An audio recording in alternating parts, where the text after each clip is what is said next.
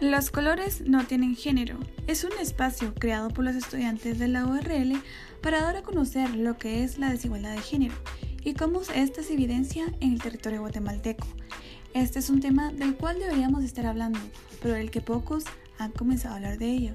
Así que te agradecemos por formar parte de este cambio y querer generar un ambiente de percepciones e oportunidades igualitarias para hombres y mujeres.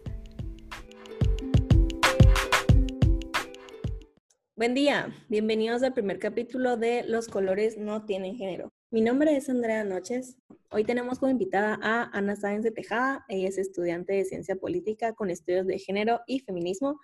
Es ex secretaria de género de la Asociación de Estudiantes Universitarios Oliverio Castañeda de León, la AEU, de 2017 a 2019 Actualmente ella es auxiliar de investigación en el área de estudios políticos en el Instituto de Investigaciones Políticas y Sociales de la Escuela de Ciencia Política en la Universidad de San Carlos de Guatemala. Vamos a contextualizar un poco. Eh, según la UNESCO, la igualdad de género se define como la igualdad de derechos, responsabilidades y oportunidades de las mujeres y los hombres y las niñas y los niños. Asimismo, esto no supone que mujeres y hombres sean lo mismo, sino que en tanto a responsabilidades, derechos y oportunidades, hombres y mujeres deberían de encontrarse en las mismas condiciones. Guatemala se encuentra dentro de los principales países con mayor desigualdad en toda América Latina.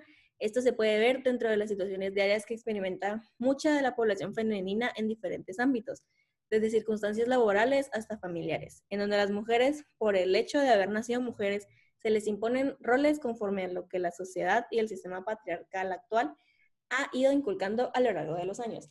Para visibilizar esta problemática hemos creado estos podcasts y que ustedes aprendan un poco sobre las definiciones y al final de cuentas poder encontrar una solución que aunque sea mínima, creo que podemos hacer un cambio si todos nos unimos.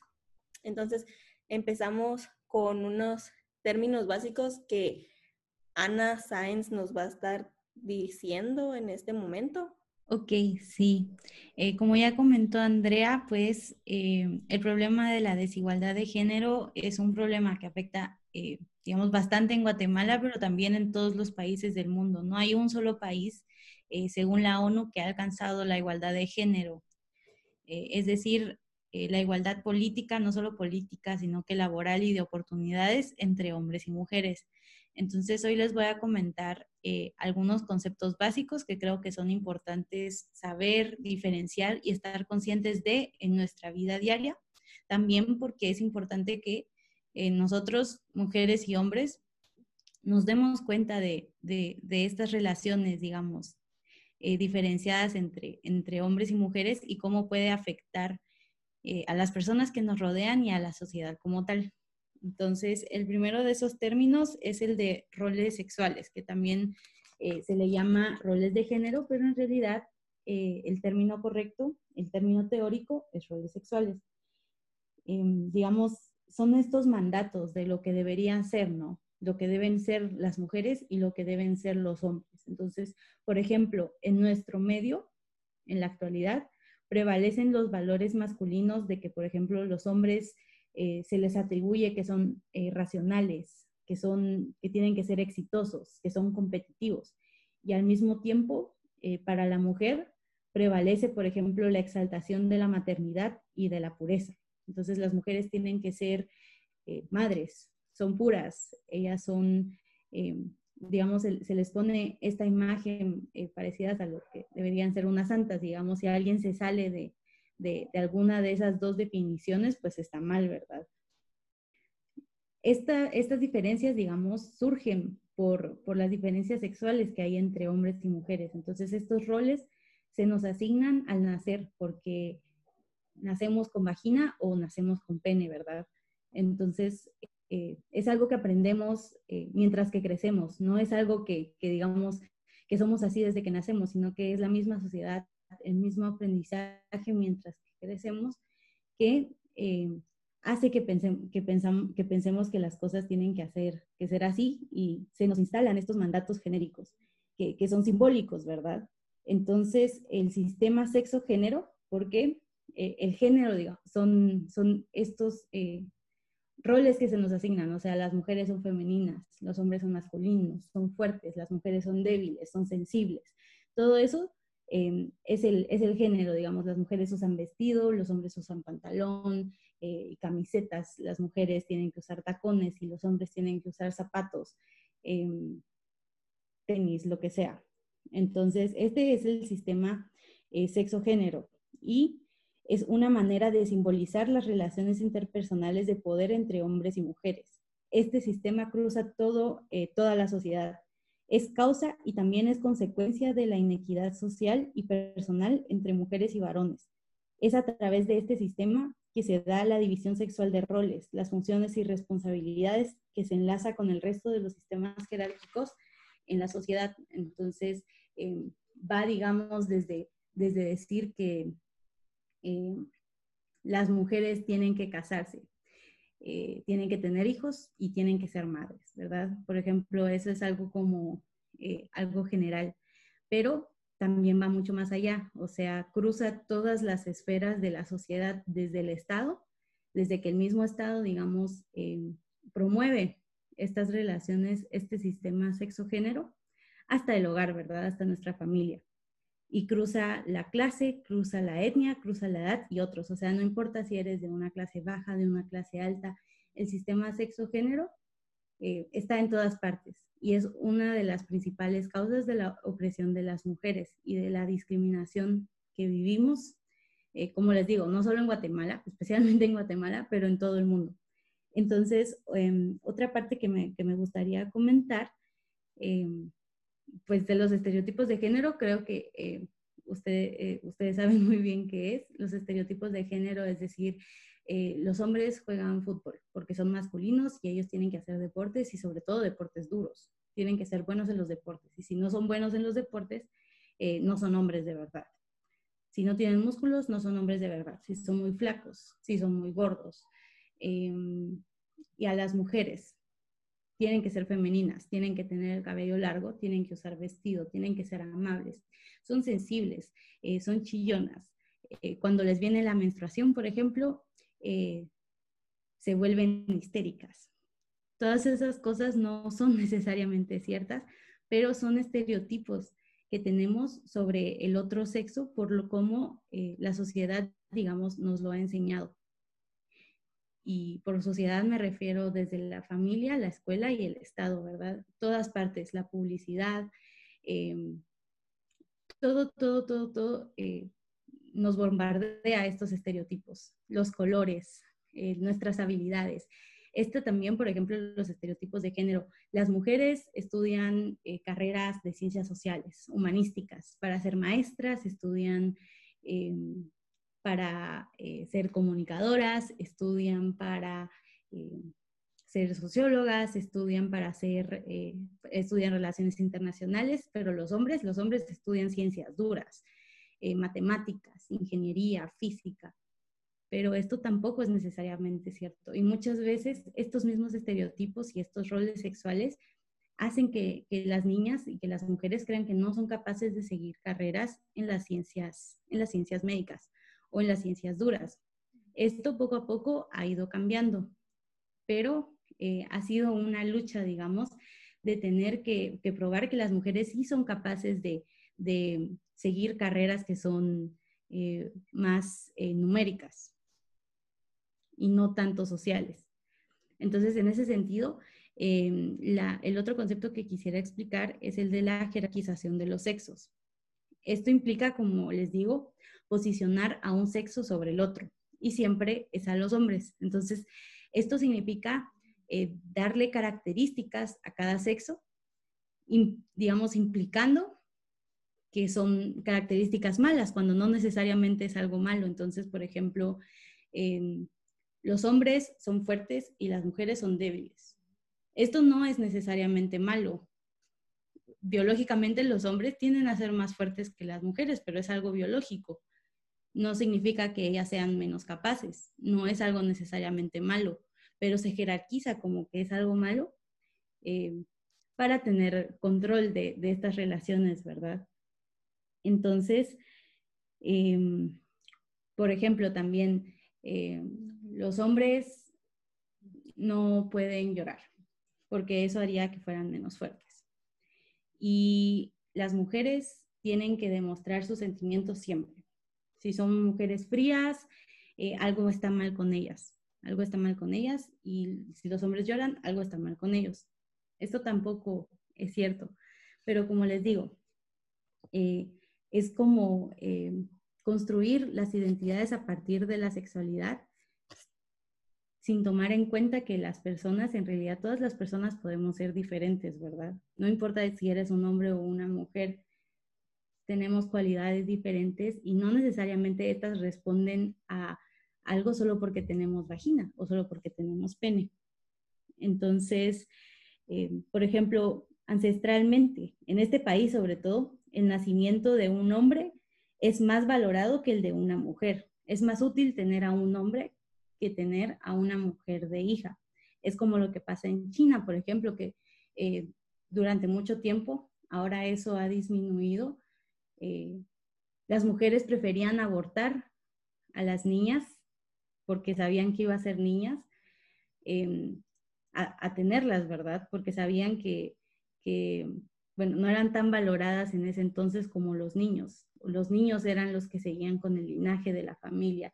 Eh, las niñas era tener una vergüenza, ¿verdad? Era una vergüenza tener una niña. Además de que no se les mandaba a la escuela. Y eso es otra cosa que también pasa aquí en Guatemala, por ejemplo. Se valora más a los niños en términos de que ellos tienen que tener vocación y las niñas no. Por eso, eh, si se dan cuenta, viendo los porcentajes en Guatemala, las niñas tienen un promedio de escolaridad muchísimo menor que el de los hombres. Las niñas tienen un promedio de cuatro años de estudio tal vez un poquito menos. Y los niños tienen un promedio más alto, como de seis años.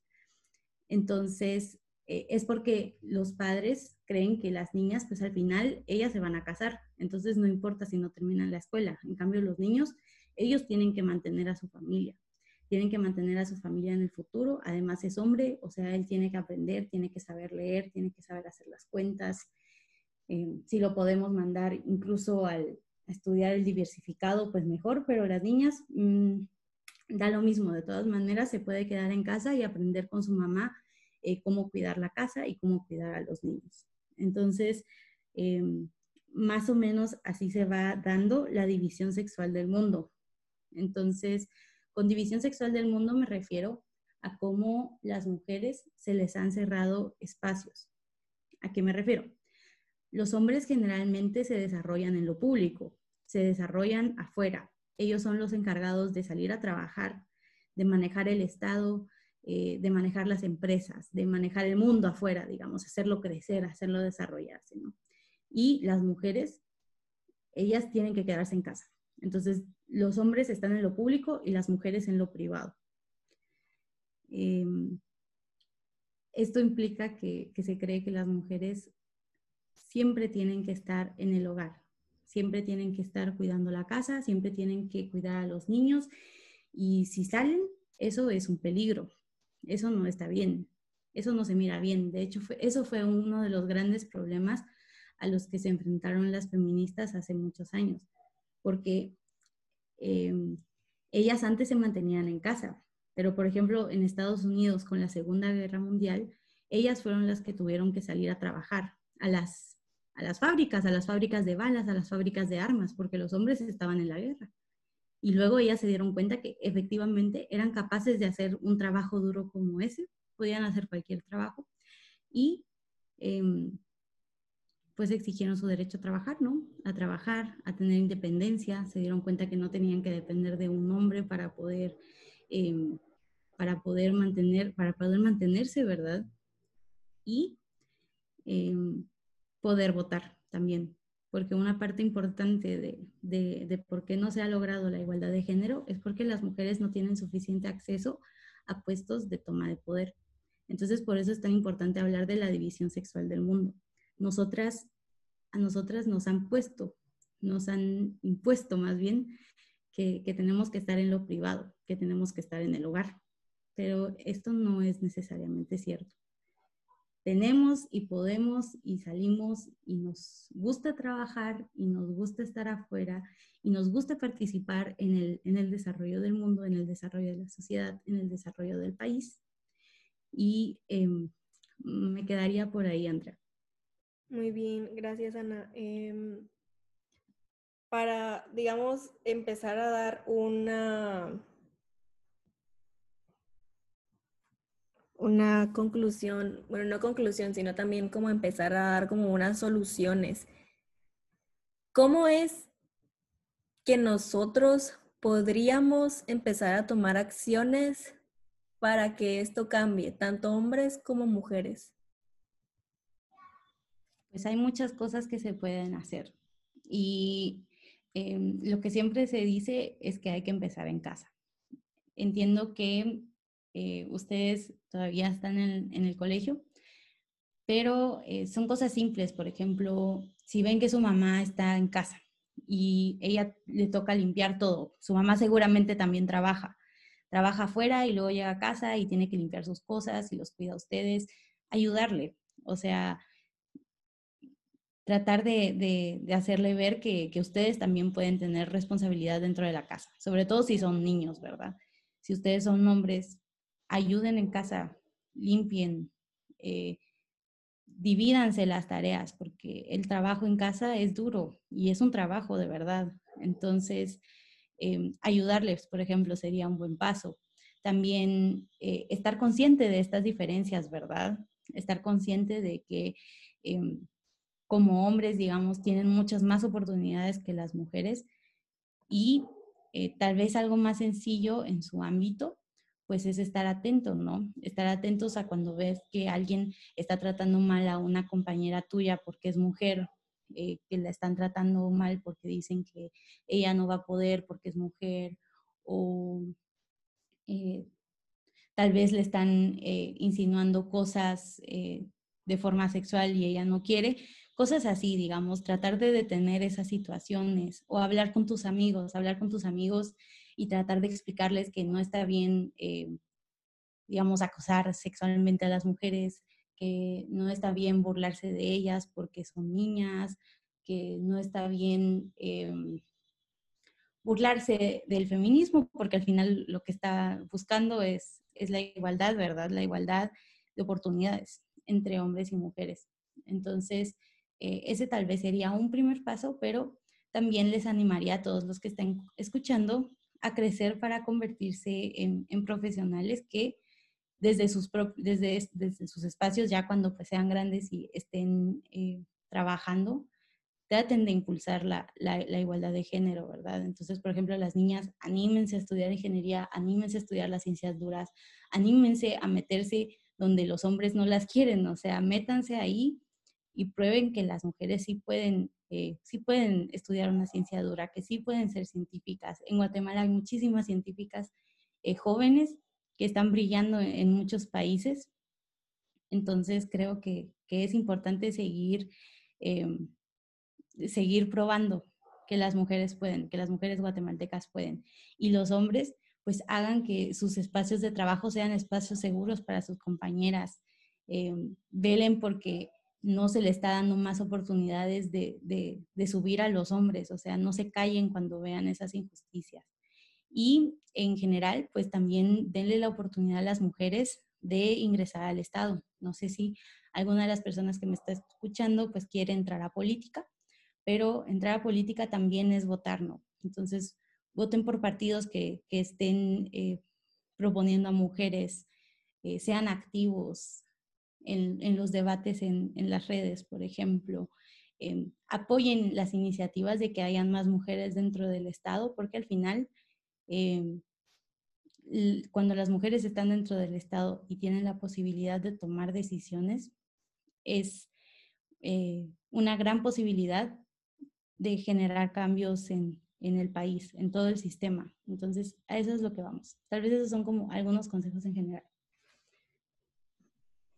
Muy bien, gracias Ana por esta intervención tan valiosa. Creo que si se pone mucha atención a estos conceptos, ya todos empezaremos a ver pequeñas situaciones de la vida cotidiana que tal vez nos empecemos a cuestionar. Creo que, creo que es lo importante en este, en este paso de reconocimiento. En estas edades, pues a lo mejor y se han normalizado un montón, muchas situaciones, pero el empezar a cuestionarse estas mismas situaciones va a ayudar a que tengamos una resolución a esta problemática. Entonces, agradezco mucho tu tiempo, tu conocimiento y que nos hayas abierto este espacio también para que empecemos nosotros a buscar soluciones en conjunto. Mm, sí, no, muchas gracias por la invitación. Igual, otra cosa que se me olvidó decirles, lean, infórmense. Hay un montón de información eh, sobre esta temática. Ah, hay muchas guías, si no quieren leer libros gruesos, pero eh, infórmense de, la situación. Es muy fácil buscar en Internet ahora y encontrar eh, mucha información sobre qué es feminismo, qué es género, qué es igualdad de género, qué puedo hacer yo como mujer, qué puedo hacer yo como hombre. Entonces, eh, traten de informarse. Es muy fácil y pueden hacer una diferencia en su día a día. Muy bien. Eh, así damos por finalizado un, el primer capítulo de Los colores no tienen género.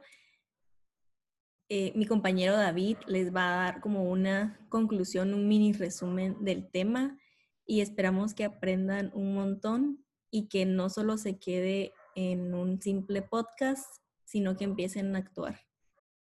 Hola, ¿qué tal? Espero te encuentres bien. Te saluda David Crespo. Yo vengo a contarte sobre un resumen breve de lo que hemos aprendido hoy aprendimos demasiadas cosas. Sobre todo, eh, principalmente sabemos que Guatemala es un país que no se ha caracterizado por tener igualdad de género. Es de los peores de Latinoamérica, de hecho, actualmente. Pero ningún país también está libre de esa igualdad. También sabemos que el término correcto es roles sexuales y, sobre todas las cosas, sabemos que aún existe una jerarquía. Pensa mucha gente que porque ser hombre te pone encima de una mujer, cuando sabemos que una mujer puede hacer exactamente lo mismo que un hombre tiene la misma capacidad. Estamos en un estereotipo en el que la mujer nace, crece, tiene que casarse, tiene que tener hijos, ser ama de casa y listo, se acabó, no sale de su hogar. Sabemos de que eso no tiene que ser así. Una mujer puede independizarse totalmente, hacer el mismo papel que un hombre y sobre todo también poder sobrepasarlo, ¿por qué no? Estamos acostumbrados siempre a escuchar cosas así que no son de ningún valor cuando las mujeres pueden siempre salir adelante eh, muchos ejemplos también se ven en todo lo que son los estudios en las universidades. Se ve muchos hombres estudiando carreras como ingeniería, química, cosas que son relativamente más difíciles y a una mujer en algo más fácil, cuando se sabe que tienen la misma capacidad. También se habla por otro lado, si nos ponemos del otro lado, que los hombres no pueden llorar, que los hombres no expresan sus emociones y que las mujeres son sumamente emocionales, sabemos de que esto no es así también. Los hombres también lloramos y lo hacemos mucho a veces cuando es el motivo real para ello. Un ejemplo que te quiero recordar rápido es de China y que allá se valora más a los niños en educación que a las niñas. Entonces incluso llegaba un punto en el que abortaban a las niñas y eran solo por nacer mujeres. Es súper importante eso, saber que al menos se ha ido avanzando. En la idea que se tiene contextualizada y un ejemplo que te tengo claro de cómo cambió eso fue en la Segunda Guerra Mundial. Déjame recordarte un poco de historia y es que Alemania cuando hizo la Segunda Guerra Mundial invadió a Francia y Gran Bretaña. ¿Qué pasó ahí? todos los soldados quedaron acorralados en Gran Bretaña y fue ahí donde las mujeres, las esposas, empezaron a hacer todo el armamento. Y fue en ese momento cuando ellos empezaron a darse cuenta que las mujeres también podían hacer las cosas, que las mujeres tenían potencial total para hacer las cosas. Y es ahí cuando empezó a cambiar mucho. También sabemos que en el cambio empieza en nuestras casas, que el cambio es parte de nosotros si queremos cambiar algo, también podemos nosotros hacerlo. En Guatemala yo lo veo en diferentes ramas, tanto deportivas que a las mujeres se les hace de menos. Incluso un ejemplo clave que te puedo comentar hoy es que a la selección masculina de fútbol se le da todo el apoyo total que puedes imaginarte y siempre pierden. Y a las mujeres que sí ganan, de hecho hoy ganaron un torneo internacional, no tienen ni patrocinadores. Es lastimoso eso, es una tristeza. No se tiene mucha igualdad en ello y es ahí donde nosotros podemos cambiar, donde nosotros podemos tener esa igualdad, cómo podemos hacerlo desde niños creciendo y sabiendo de que las mujeres tienen las mismas oportunidades, no burlarnos de todo ello. Si tú eres hombre, pues no burlarte de una mujer por las malas cosas que puedas pensar que ella puede hacer cuando no es así de ayudar a nuestras madres en el hogar a hacer limpieza, demás situaciones, ¿ok? Entonces espero que esto te haya servido y que sobre todas las cosas lo pongas en práctica.